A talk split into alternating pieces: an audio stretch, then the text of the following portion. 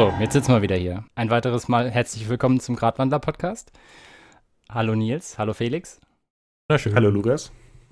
Wir haben heute äh, ein, ein etwas ungewöhnliches Thema, zumindest für einen Klima-Podcast. Wer aus der Welt der IT kommt ähm, und so sich ein bisschen mit modernem Projektmanagement äh, auskennt oder schon mal was davon gehört hat, hat wahrscheinlich von agiler Arbeitsweise schon mal was gehört. Gerade als Deutscher ist es vielleicht ein bisschen befremdlich, altbewährte Arbeitsweisen zu verändern und seinen Arbeitsablauf äh, anzupassen an Gegebenheiten.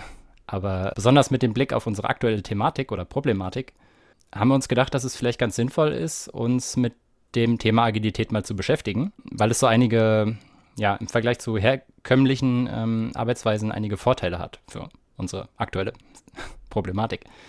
Für eine rechtzeitige und effektive und faire Klimapolitik müssen wir jetzt anfangen, um möglichst schnell zu lernen und zu fördern, was funktioniert und zu verhindern, was, was nicht funktioniert.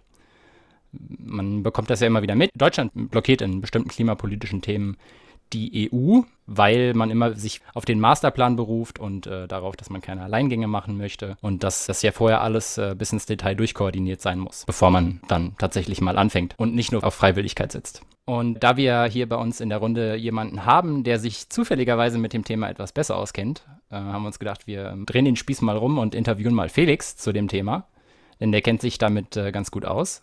Ähm, und mhm. ja, lass uns von ihm ein bisschen erzählen, was, äh, was es mit Agilität auf sich hat. Genau, also Agilität an sich ist erstmal eine, also verschiedene Leute würden sagen, vielleicht eine Methode, aber äh, es steckt auch eine Grundeinstellung dahinter. Äh, und wenn diese nicht direkt mit dabei ist, dann wird es schwierig, da auch die entsprechenden Ergebnisse zu sehen, die man eigentlich haben möchte. Dabei geht es darum, dass man nicht einen Fünfjahresplan oder ähnliches hat, wie das ja im klassischen Projektmanagement und so weiter existiert, sondern man sagt, wir wollen einerseits sehr am Kunden dran sein und irgendwie gucken, dass wir dem konkret Mehrwert geben. Andererseits gucken, dass wir als Organisation auch möglichst viel lernen und dementsprechend äh, vielleicht eine langfristige Idee schon haben, wo wir eigentlich hinwollen, was für einen Mehrwert wir dem Kunden schaffen wollen aber regelmäßig versuchen, ja, zu lernen und uns Fragen zu stellen und äh, da der Entscheidung immer ein bisschen näher zu kommen und die finale Entscheidung, ob wir jetzt äh, im Projekt linksrum oder rechtsrum gehen oder auch im Produkt, dann möglichst spät zu machen und möglichst qualifiziert zu machen. Und da sehen wir, dass es insgesamt in der Welt, die wir heute haben, wo Sachen, also man spricht ja oft von einer VUCA-Welt, ne, also volatil, sprich vergänglich, vieles unsicher, das Ganze ist eigentlich auch komplex, sodass man nicht sagen kann, ein, oder man könnte mit viel Aufwand vielleicht sagen, wie verschiedene Sachen äh, sich in einer gewissen näheren Zukunft äh, verändern werden. Aber das Ganze sehr langfristig aus einem Fünfjahresplan zu bringen oder sowas ist eigentlich nicht mehr wirklich möglich. Und es gibt verschiedene Sachen, die mehrdeutig äh, oder ambigu ambiguit sind. Also Ambiguität, dafür steht das A dabei. Ähm, das sind die vier Buchstaben im VUCA. Genau. Ja, das klingt jetzt also schon wieder so, als wäre das eine, eine, Methode, die darauf aus ist, äh, möglichst viel in kürzester Zeit effektiv zu schaffen und ja, möglichst schnell ins, in Gang zu kommen. Also es ist der Punkt, dass man, also viele Leute sagen, ne, äh, um Sachen wirklich zu, zu lernen, musst du halt wirklich was tun. Du musst äh, dich wirklich der Realität aussetzen und nicht mhm. irgendwie nur ein theoretisches Konzept haben, was dann. Fehler machen. Ja, auch das auf jeden Fall. Das gehört halt mit dazu. Und dann ist halt die Frage, was hast du denn jetzt wirklich gelernt? Ähm, und das ist irgendwie auch okay, dass man dann möglichst schnell Sachen gelernt hat, ne, Fehler gemacht hat, ähm, aber damit insgesamt dann ein, äh, einen Wissensvorsprung gegenüber der, äh, des Wettbewerbers hat, der vielleicht in langsamen Schritten sich verändert. Und es gibt halt die Frage, ja, wird jetzt alles schneller und alles besser irgendwie durch Agilität? Es ist der Faktor, dass man vielleicht nicht insgesamt mehr Arbeit in derselben Zeit schafft, aber dass man das maximiert, was man gar nicht erst vergebens tun muss. Also, dass man sagt, wenn wir uns ein halbes Jahr in eine falsche Richtung entwickelt haben, dann würden wir das Ganze möglichst schnell äh, oder möglichst frühzeitig äh, eigentlich wissen. Und das ist eigentlich eher der Fokus dabei.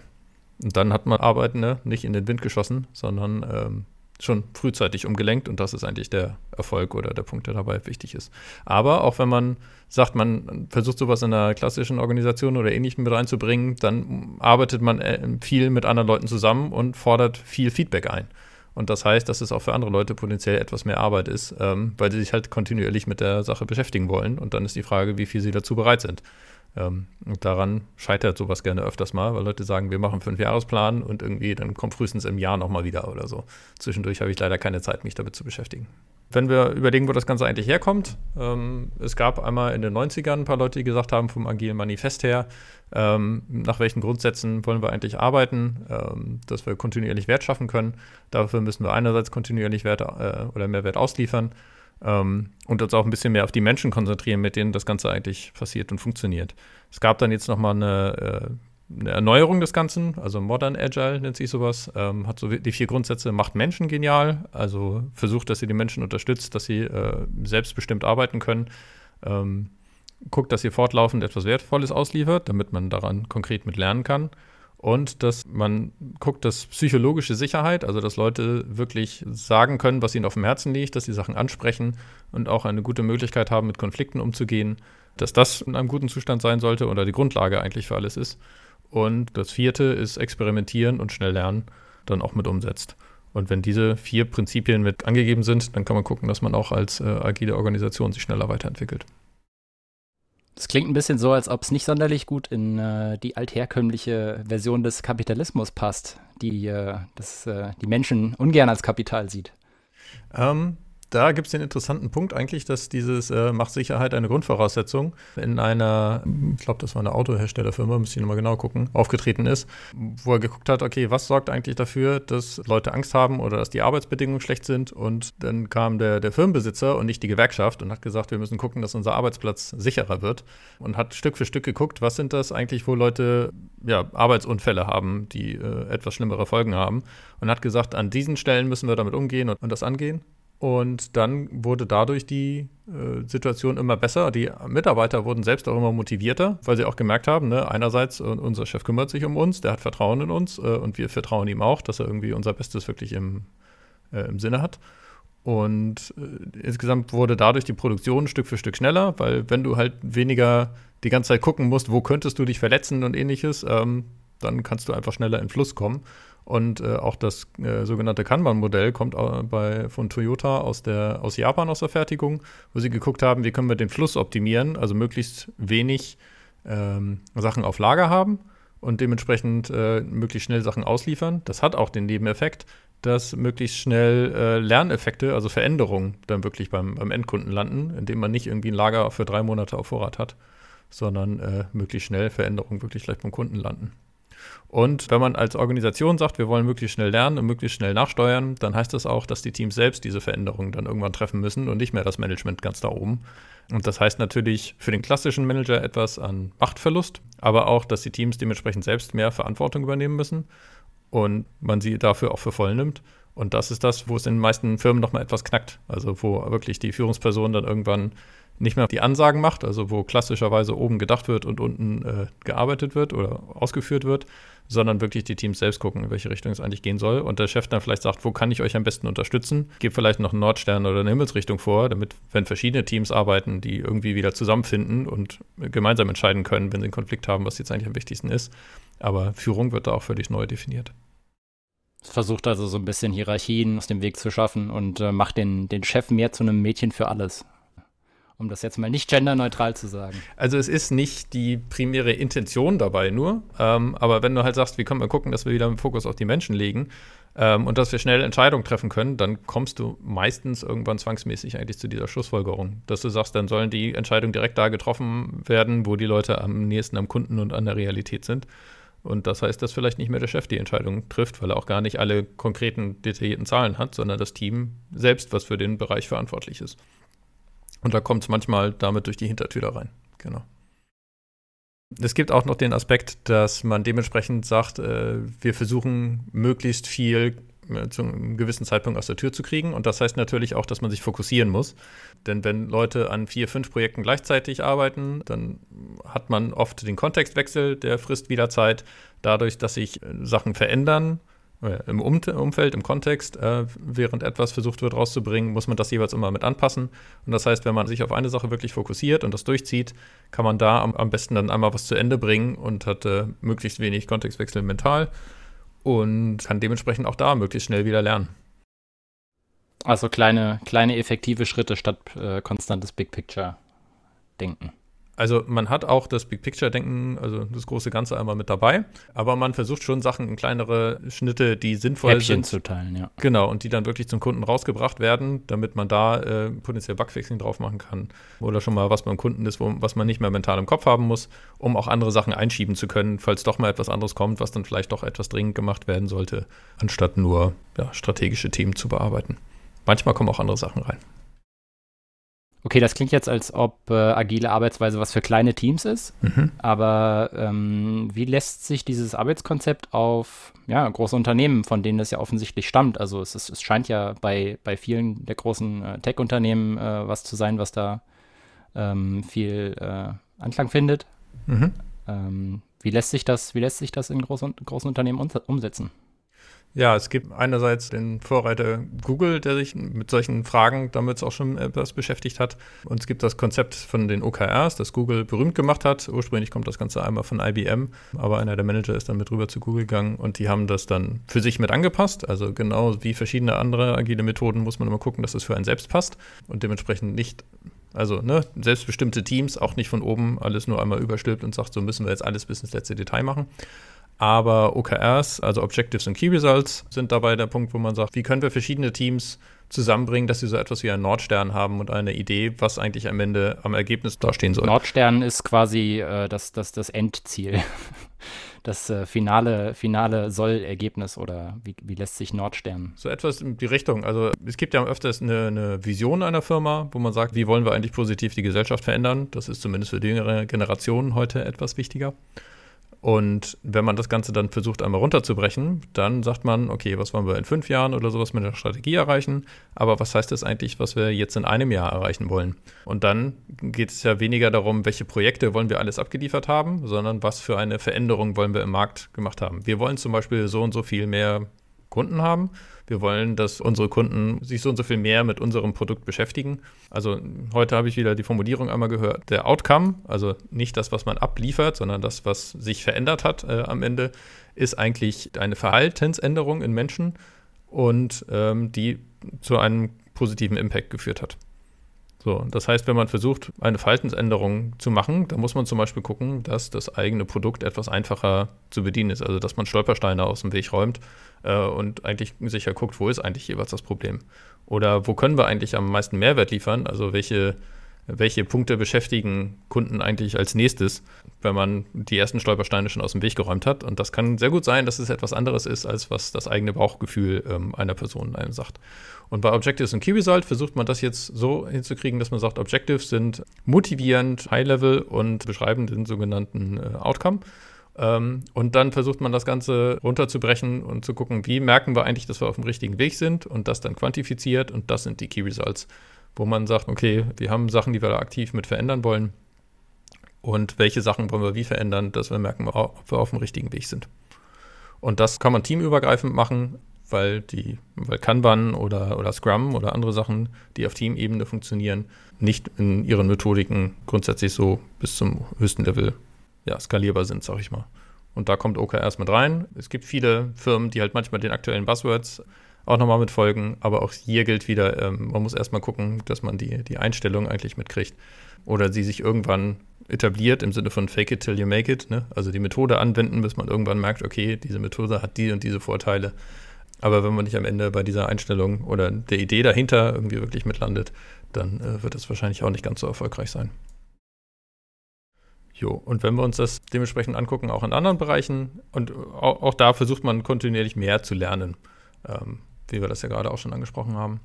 Ähm, früher gab es dann auch, wenn man das in größere Konzerne oder sowas äh, reinbringt, Change Management, wofür Consulting-Firmen oft reingebracht wurden, wo man auch gewissermaßen eher diesen Jahresplan oder Fünfjahresplan oder ähnliches gehabt hat, also wo der Zielzustand einmal fest definiert ist.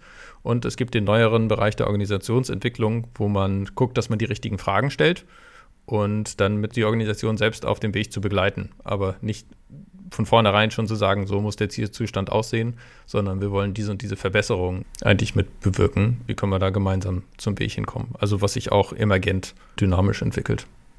Und so einen Kurs mache ich auch gerade. Finde ich irgendwie ganz interessant. Es gibt da immer nochmal für kürzere Abschnitte sowas wie Change Management, aber Organisationsentwicklung hat eine Idee, dass es nicht nur reaktiv ist, sondern auch proaktiv. aber geht halt viel auf die Menschen mit ein und versucht, die jeweils mitzunehmen. Und ich glaube, das ist einer der größeren Unterschiede im Vergleich zur Vergangenheit. Ja, und wenn wir Organisationsentwicklung haben, was sich dynamisch entwickelt, wo man guckt, was könnte eigentlich sinnvoll für die verschiedenen Menschen in einer Firma sein, dann gibt es auch schon Ansätze, die auch schon etwas länger rumschwirren. Also man hat auf der einen Stelle die gute alte Genossenschaft, wo es von vornherein wichtig ist, was die Mitarbeiter eigentlich äh, wollen, weil ihnen die ganze Firma eigentlich auch mitgehört und dementsprechend, dass die Organisation nicht nur profitgetrieben ist, so ich sag mal äh, klassisch kapitalistisch, sondern man auch guckt, äh, wie die Mitarbeiter davon jeweils nochmal mit profitieren. Und mehr Geld zu haben für schlechtere Arbeitsbedingungen ist vielleicht bei denen selbst nicht zwingend immer nur im Interesse. Da gibt es dann einerseits solche Sachen wie, wie gesagt, Genossenschaften, sonst gibt es auch Holokratie, das versucht, dass man in einzelnen Teams in, in der Firma, die sich dynamisch zusammensetzen, jeweils nach, nach Kompetenz oder irgendwie nach Interesse, etwas dynamischere, flexiblere Strukturen hat. Und auch Soziokratie, die auch etwas mehr in die Richtung geht, von wegen, wie wollen wir eigentlich Entscheidungen innerhalb der Firma treffen. Meine persönliche Erfahrung ist, dass es im kleineren Rahmen immer nochmal ganz gut umsetzbar ist, und die richtige Herausforderung 2.2 kommt, wenn man das wirklich halt skalieren will, was glaube ich auch ein Punkt ist, warum nicht so viele größere Konzerne das jetzt konkret mit umgesetzt haben. Ja, weil es dann schon auch solche Sachen sich organisch entwickeln müssen, damit sie funktionieren und nicht von vornherein von oben aufgesetzt werden können, dass sie gleich funktionieren. Holokratie, genau, kommt an der Stelle eher vom äh, Holistischen, also nicht vom Holodeck und versucht dementsprechend das Ganze ganzheitlich einmal anzusehen und da das Sinnvollste mit umzusetzen. Wer sich etwas mehr mit der Thematik beschäftigen will, kann auch nochmal auf Thiel-Organisationen eingehen. Das ist ein Begriff, der eingeführt wurde von Frederic Laloux aus dem Buch Reinventing Organizations, was auch eins der Werke ist, wenn man sich mehr mit dem Thema beschäftigen will schon als Standardwerk gesehen wird. Aber da will ich jetzt hier nicht so groß weiter im Detail auf eingehen, weil das, glaube ich, irgendwann sehr speziell wird und die Leute dann sagen können, ob sie das persönlich interessiert noch oder nicht. Also ich habe mir das auch alles ein bisschen, ein bisschen überflogen thematisch äh, und ich muss sagen, bei Thiel-Organisationen bin ich da ein bisschen abgedriftet und es wurde mir sehr abstrakt. Und äh, auch so bei, der, bei den ersten beiden Begriffen. Äh, muss sagen, es wird sehr schnell abstrakt. Zumindest finde ich, empfinde ich das so. Aber jetzt haben wir so ein bisschen die Grundlagen aus dem Weg. Ähm, was, wie, wie kann ich das jetzt, das, was, was fange ich damit jetzt an? Wie kann ich das auf mein Leben oder auf Problemlösungen beziehen? Also ich merke, dass ich in einigen anderen Lebensphasen selbst auch schon übergegangen bin zu gucken, ich brauche nicht den Fünfjahresplan in meinem Leben. Ich sollte, äh, habe vielleicht für mich selbst eine Idee, wo ich eigentlich hingehen möchte. Aber es kann sich immer so viel schnell wieder verändern. Und deswegen hat man grob eine Idee, aber versucht auch an dieser Stelle möglichst viel zu lernen.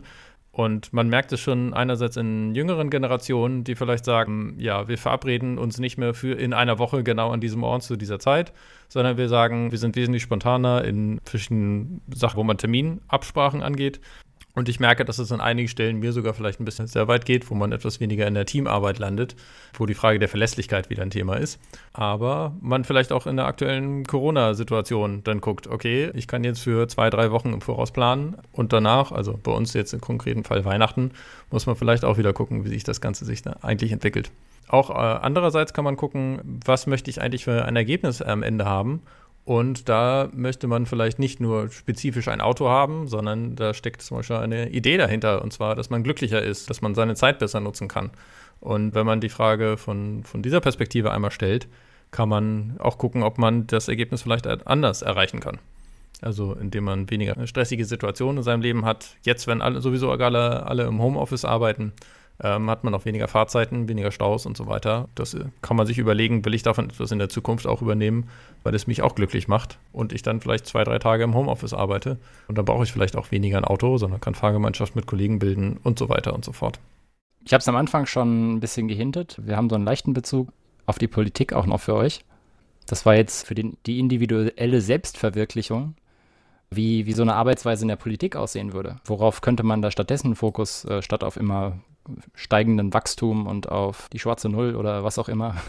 Wie könnte man da einen neuen Fokus schaffen? Ja, ja also ich fand es interessant, dass Bhutan vor einiger Zeit schon gesagt hat, wir Halt, was? Bhutan? Das ist doch nach Methan, oder? Nee, das ist ein kleines Land. und zwischen Methan und Bhutan sind noch zwei weitere Gase. Pro Propan? Äh. Genau, es wird, glaube ich, auch, aber auch einfach ein bisschen anders geschrieben. Aber die haben damals schon gesagt, Rechtskodex 1729, wenn die Regierung kein Glück für ihr Volk schaffen kann, dann gibt es keinen Grund für die Existenz der Regierung. Also sich schon mal wieder auf die Grundidee dahinter besinnen, warum haben wir eigentlich eine Regierung? Und auch an dieser Stelle, wenn wir dementsprechend Glücklichkeit haben wollen, können wir versuchen, dass wir das Ganze einmal messen. Man muss natürlich da an der Stelle wieder gucken, dass es nicht zu bürokratisch wird. Sie haben damals sich vier Säulen genommen, also einerseits Förderung sozialer Gerechtigkeit, dann Bewahrung, Förderung kultureller Werte, auch damals sogar schon den Schutz der Umwelt und ansonsten auch noch gute Regierungs- und Verwaltungsstrukturen, also dass das Ganze nicht zu sehr in deine persönliche Freude äh, einschneidet, wenn du weißt, dass du wieder zum Amt musst. Was heißt denn damals? Ja, 1722 gab es das schon. Das wird, glaube ich, insgesamt immer noch jetzt auch teilweise mit erhoben. Also es gibt auch eine deutsche Enquetenkommission zu dem Thema, ob sich Deutschland äh, da vielleicht ein paar Sachen von abgucken will. Es gibt sogar in 2011 den World Happiness ja, nee, Report ist klar. und Weltglückstag. Ja, also mal gucken, bis solche Sachen irgendwie wirklich eingezogen haben, vom Konzept her in Deutschland, in der Regierung dauert das, glaube ich, noch ein bisschen, aber man merkt einfach, dass es wesentlich mehr von der Gesellschaft gefordert wird sogar, dass man sagt, wir wollen gucken, dass wir als Mitarbeiter oder als Menschen auch wieder anders gesehen werden. Das merkt man jetzt ja auch, wenn künstliche Intelligenz uns potenziell den, den Rang abläuft oder Leute sagen, da weiß ich nicht mehr, ob mein Job da noch sicher ist und wir an der Stelle dementsprechend auch nicht mehr zwingend nur uns über Arbeit definieren, sondern vielleicht irgendwann Sachen machen, weil unser Geld schon garantiert ist. Wir dann eigentlich fragen, was ist dann für uns als Menschen eigentlich wichtig, wenn sich viele Menschen nicht mehr über Arbeit definieren. Das heißt, so wie wir jetzt äh, letzte Legislaturperiode eine, das ist ja keine Ministerin, die äh, äh, Frau Bär, eine für Digitalisierung einführen, dann müssten wir auch eine für Glück, eine Glücksministerin oder einen Glücksminister einführen. Das könnte man, glaube ich, so weiterspinnen gewissermaßen. Man könnte aber auch gucken, es gibt ja ein paar Sachen, die etwas über, also zwischen äh, verschiedene Departments äh, oder Abteilungen übergreifend sind, dass man einfach sagt, wir wollen es dann messen und dann ist jede Abteilung vielleicht hauptsächlich für ein paar von diesen Messwerten irgendwie zuständig und man könnte sich sowas immer noch mal vorstellen. Ansonsten kann man es natürlich auch zur Chefsache machen. Also ich merke schon so ein bisschen in der Europäischen Union die Gründungssachen, warum das gegründet wurde, also dass wir mehr Frieden haben wollen und ähnliches, sind an einigen Stellen schon wieder mit erreicht. Aber wie können wir das jetzt eigentlich nochmal weiter verbessern? Was, was machen wir in der EU Neue Ziele setzen, besser? ja. Ja, genau. Ähm, und ich merke halt auch irgendwie, ne, wenn Menschen nicht hinter Zielen oder Ideen stehen, dann ist das Ganze ein bisschen mehr zum Scheitern verurteilt. Also können wir eigentlich jetzt auch gucken, okay, wo, wo wollen wir denn als Gesellschaft hin? Und das vielleicht ein bisschen messbar machen. Und da kann Glück und Kunst und so weiter da gerne auch nochmal mit reinkommen. Das heißt im Grunde, naja, also wenn man den Sprint wechselt, ich glaube, das ist ja auch so ein Begriff aus dem, aus dem Bereich, wenn man den so Ende der 70er, Anfang der 70er sieht, äh, Nachkriegszeit, bräuchte es ein neues Ziel für die westliche gesamte Welt oder also Sprint, Sprintwechsel ist schon, weil man äh, in solchen Bereichen in, in, kurzen Abschnitten immer jeweils läuft und dann guckt, ob man das Ziel erreicht hat. Also seit den 70ern würde ich das, glaube ich, nicht mehr, nicht mehr ganz Sprint nennen. Ja, genau. Aber man, gucken, man kann gucken, wie sich das Ganze irgendwie verändert hat seitdem. Ich habe was Interessantes gehört, das nannte sich irgendwie Stone Age Economics. So, okay, wie viel haben die Leute in der Steinzeit eigentlich gearbeitet und waren die Leute glücklich oder nicht? So, und wenn die drei, vier Stunden irgendwie am Tag gearbeitet haben, dafür glücklich waren, was haben wir dafür heute jetzt irgendwie an, an Mehrwert geschaffen? Sind wir glücklicher als damals oder warum machen wir das Ganze eigentlich? So, und dementsprechend sich damit mal so zu beschäftigen, fände ich einfach mal interessant und dann als Gesellschaft gucken, ähm, was wollen wir eigentlich direkt bewirken und haben. Man kann sich da dann vielleicht auch angucken, wenn man sich überlegt, wie viel haben die Leute tatsächlich geschaffen, also direkt produziert wenn man sich die Produktivität anguckt, von vor, sagen wir mal, 50 Jahren. Und jetzt, wer sich das entwickelt und hat sich das irgendwie in Arbeitszeit niedergeschlagen. Das wäre vielleicht auch eine ganz gute Metrik, die man unter dem Gesichtspunkt heranziehen könnte. Und natürlich das, also zumindest nach meiner Auffassung, ich habe das Gefühl, dass die, die, die Identifikation mit dem, was man schafft, im Schnitt runtergeht. Also da wir immer weniger Manufaktur und Handwerk eigentlich haben, und äh, große Unternehmen in großem Maße produzieren und viel weniger Identifikation des Individuums mit dem, was er am Ende produziert, da ist, sehe ich da eigentlich auch eine Verbindung, was ein Glücksgefühl angeht, ähm, dass äh, ja die Identifikation mit dem, mit dem, was man schafft. Und so wie ich es verstanden habe, ist es ja auch ein, ein Teil dabei, ähm, diesen individuellen Faktor zu verbessern, sodass man jeder im Grunde selber entscheiden kann, oder selber ein bisschen äh, mehr äh, Kontrolle darüber hat, wie er sein, sein Glück findet oder finden kann. Weil bei manchen Leuten sieht das, sieht das, das unterschiedlich aus. Also manche Leute sind unglaublich glücklich, wenn sie den ganzen Tag oder einen großen Teil des Tages körperlich arbeiten können und anderen äh, geht es halt genau anders. Genau, man sieht es halt schon ein bisschen teilweise mit, mit Bioprodukten heute, ne, wo es halt auch irgendwie eine Überzeugung ist und Leute dann sagen, okay, das kaufe ich aus Überzeugung oder das produziere ich auch aus Überzeugung und diesem, wir müssen gucken, dass irgendwie alles nur noch billiger und günstiger ist, wir davon etwas wegkommen. Es gibt ja dann auch da wieder die wissenschaftlichen Studien, die sagen, wenn wir uns kurzzeitig etwas angeschafft haben, dann äh, sorgt das nicht zwingend für langfristige höhere Glücklichkeit. Aber wenn man halt merkt, dass man an der Stelle irgendwie das Richtige getan hat, dann, äh, dann, hält das vielleicht etwas länger. Und dementsprechend können sich Leute damit wieder mehr identifizieren. Nils, du hast den Punkt angesprochen von höheren Arbeitszeiten und ähnlichem. Ich finde an der Stelle aber auch nochmal mit interessant, wie das eigentlich mit der Emanzipation und ähnlichem eigentlich aussieht, so dass äh, Mütter auch wieder mehr anfangen zu arbeiten und dadurch ein paar Leute sagen, okay, dadurch werden auch wieder andere Jobs geschaffen, indem, wenn Frauen irgendwie in die Arbeit gehen, auch andere Frauen wieder nachkommen, sei sei es als, äh, als Tagesmutter oder ähnliches. Ne? Aber hat sich dadurch irgendwie die, die Glücklichkeit in der deutschen Gesellschaft auch mal geändert oder was hat sich da geändert? Ja klar, also die Individualität der Frauen und die das Frauenrechte, ähm, man sieht es in Polen jetzt aktuell, wie es da eingeschränkt wird. Also wenn man Frauen mehr Einfluss auf ihr Leben geben würde, alleine dadurch könnten wir viele globale Probleme massivst einschränken, wenn nicht sogar lösen. Also auch da ist wieder so ein dem Individuum die Macht zu geben äh, oder die Entscheidung zu, Entscheidungsfreiheit zu geben, finde ich, also die Parallelen sind da sehr offensichtlich, finde ich. Also mhm. Ja, und wir haben uns ja gefragt, wie kann das Ganze in der Politik aussehen? Und ich sehe viele Bestrebungen, ähm, Volksbegehren und ähnliches mit einzuführen, ähm, wo für mich immer so ein bisschen die Frage ist, ist das der Wunsch irgendwie Richtung mehr Basisdemokratie? Ähm, also wir haben ja an sich von der Rechtsform eigentlich eine repräsentative äh, Demokratie, wo wir sagen, wir wählen regelmäßig die Leute, die am besten unsere Interessen vertreten. Ähm, wie weit sind wir davon jetzt eigentlich entfernt? Vertrauen wir unseren Politikern nicht mehr? Also man merkt an einigen Stellen, dass Lobbyisten doch schon sehr stark vertreten sind und an einigen Stellen sogar ganze Rechtstexte irgendwie fast in die Feder der Leute reinbeten. So ein bisschen. Ja, dezent, genau. Aber für mich ist das an der Stelle dann eigentlich ein Symptom. Wollen wir dann sämtliche Sachen basisdemokratisch entscheiden? Also Demokratie hat ja eigentlich auch den Grundsatz, dass Leute qualifizierte Entscheidungen treffen. Was jetzt für mich nicht heißt, dass, dass wenn Leute eine, einen Volksentscheid oder sowas äh, abstimmen, dass sie auf jeden Fall gar keine Ahnung haben. Ich denke bloß, dass an sämtlichen Stellen sämtliche Sachen ähm, zu behandeln, eigentlich einem die Zeit fehlt, um die in der Thematik zu behandeln, ja, wie es eigentlich die Idee ist, dass es ein Politiker macht, indem er vielleicht auch irgendwie seine eigenen Bereiche hat, sich da etwas tiefer reingräbt und dann eine Lösung findet, die eigentlich für alle sinnvoll ist. Denn auch Demokratie sollte eigentlich von Kompromiss und äh, dem Fortkommen von allen äh, interessiert sein und nicht die, nur die Diktatur der Mehrheit sein.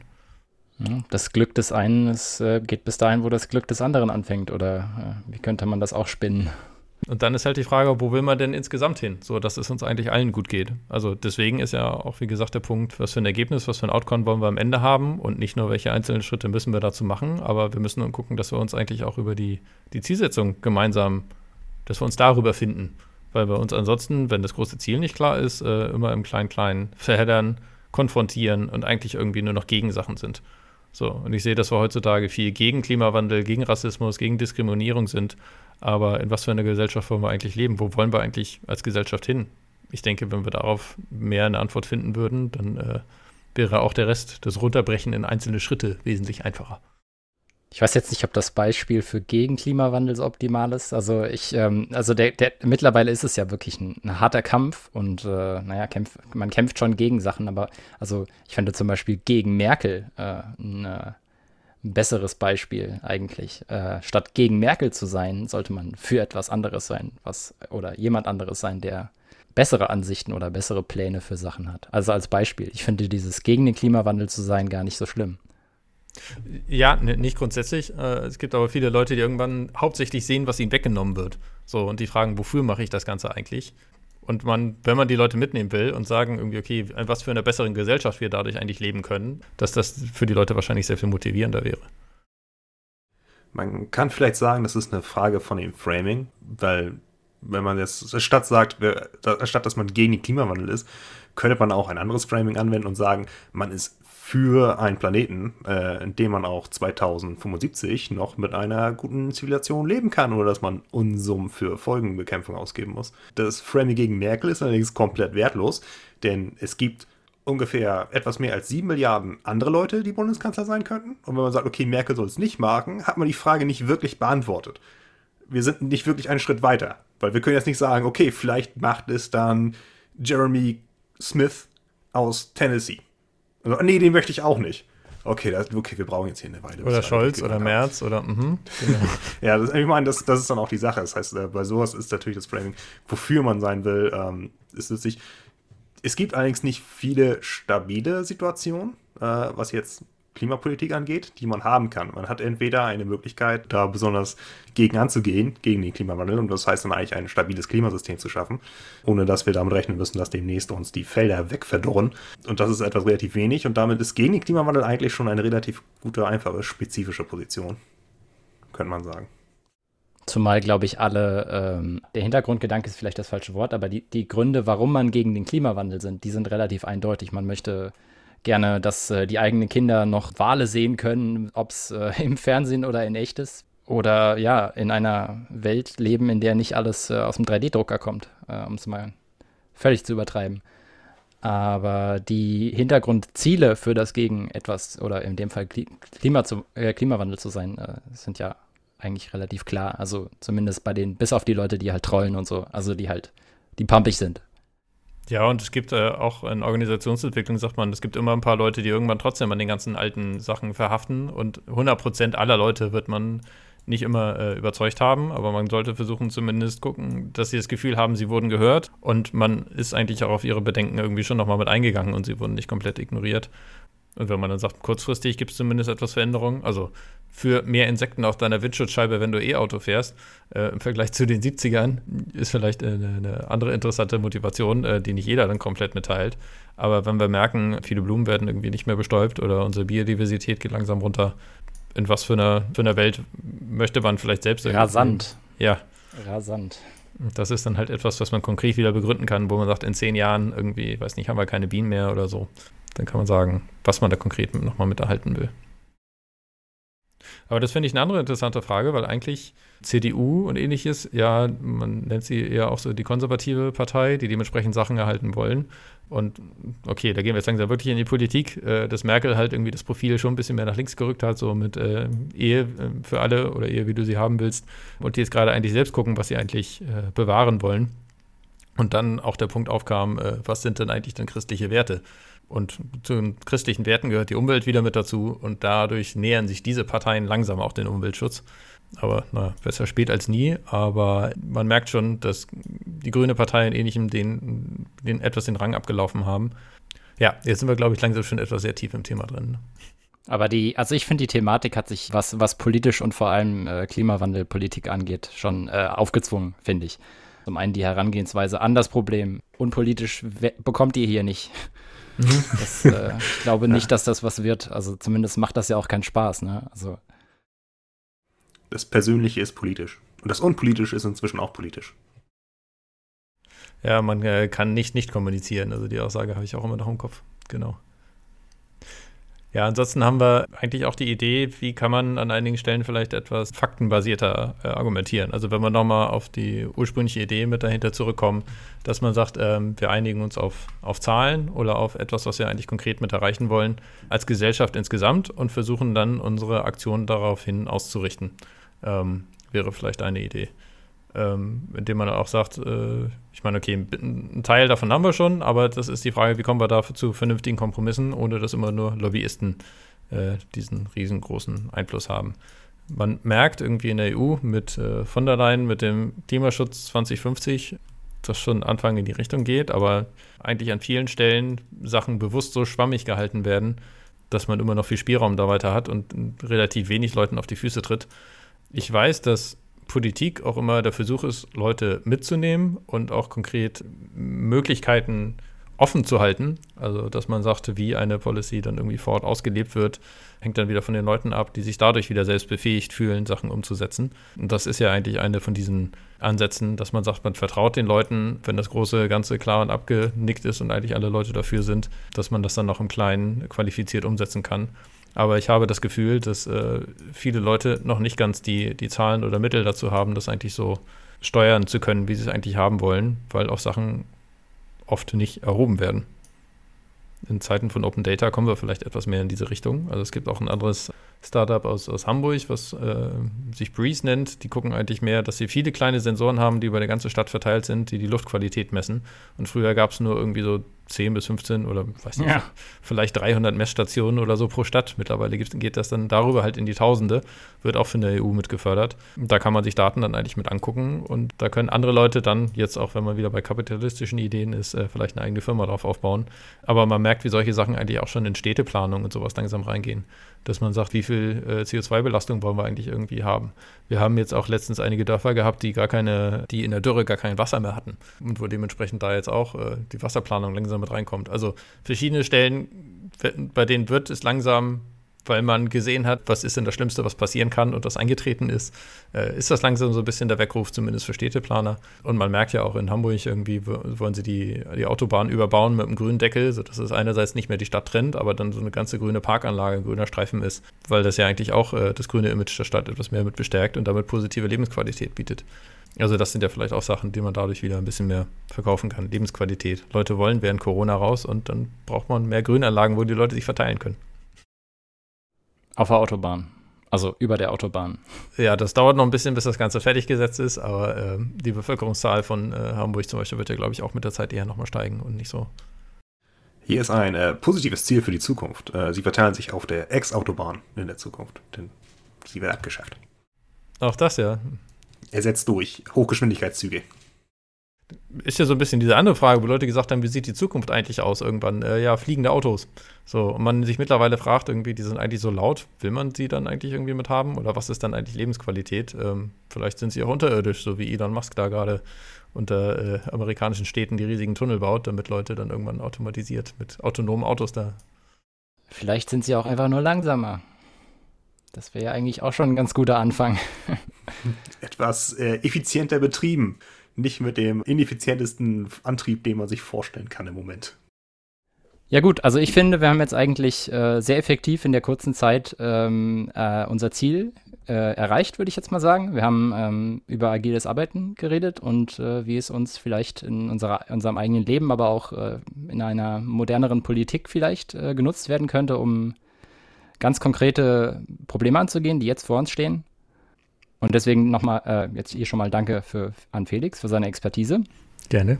Wir planen eine Folge über ja, Expertise in der aktuellen Politik zu machen und mehr oder weniger darüber, äh, wo existiert sie noch, mehr oder weniger.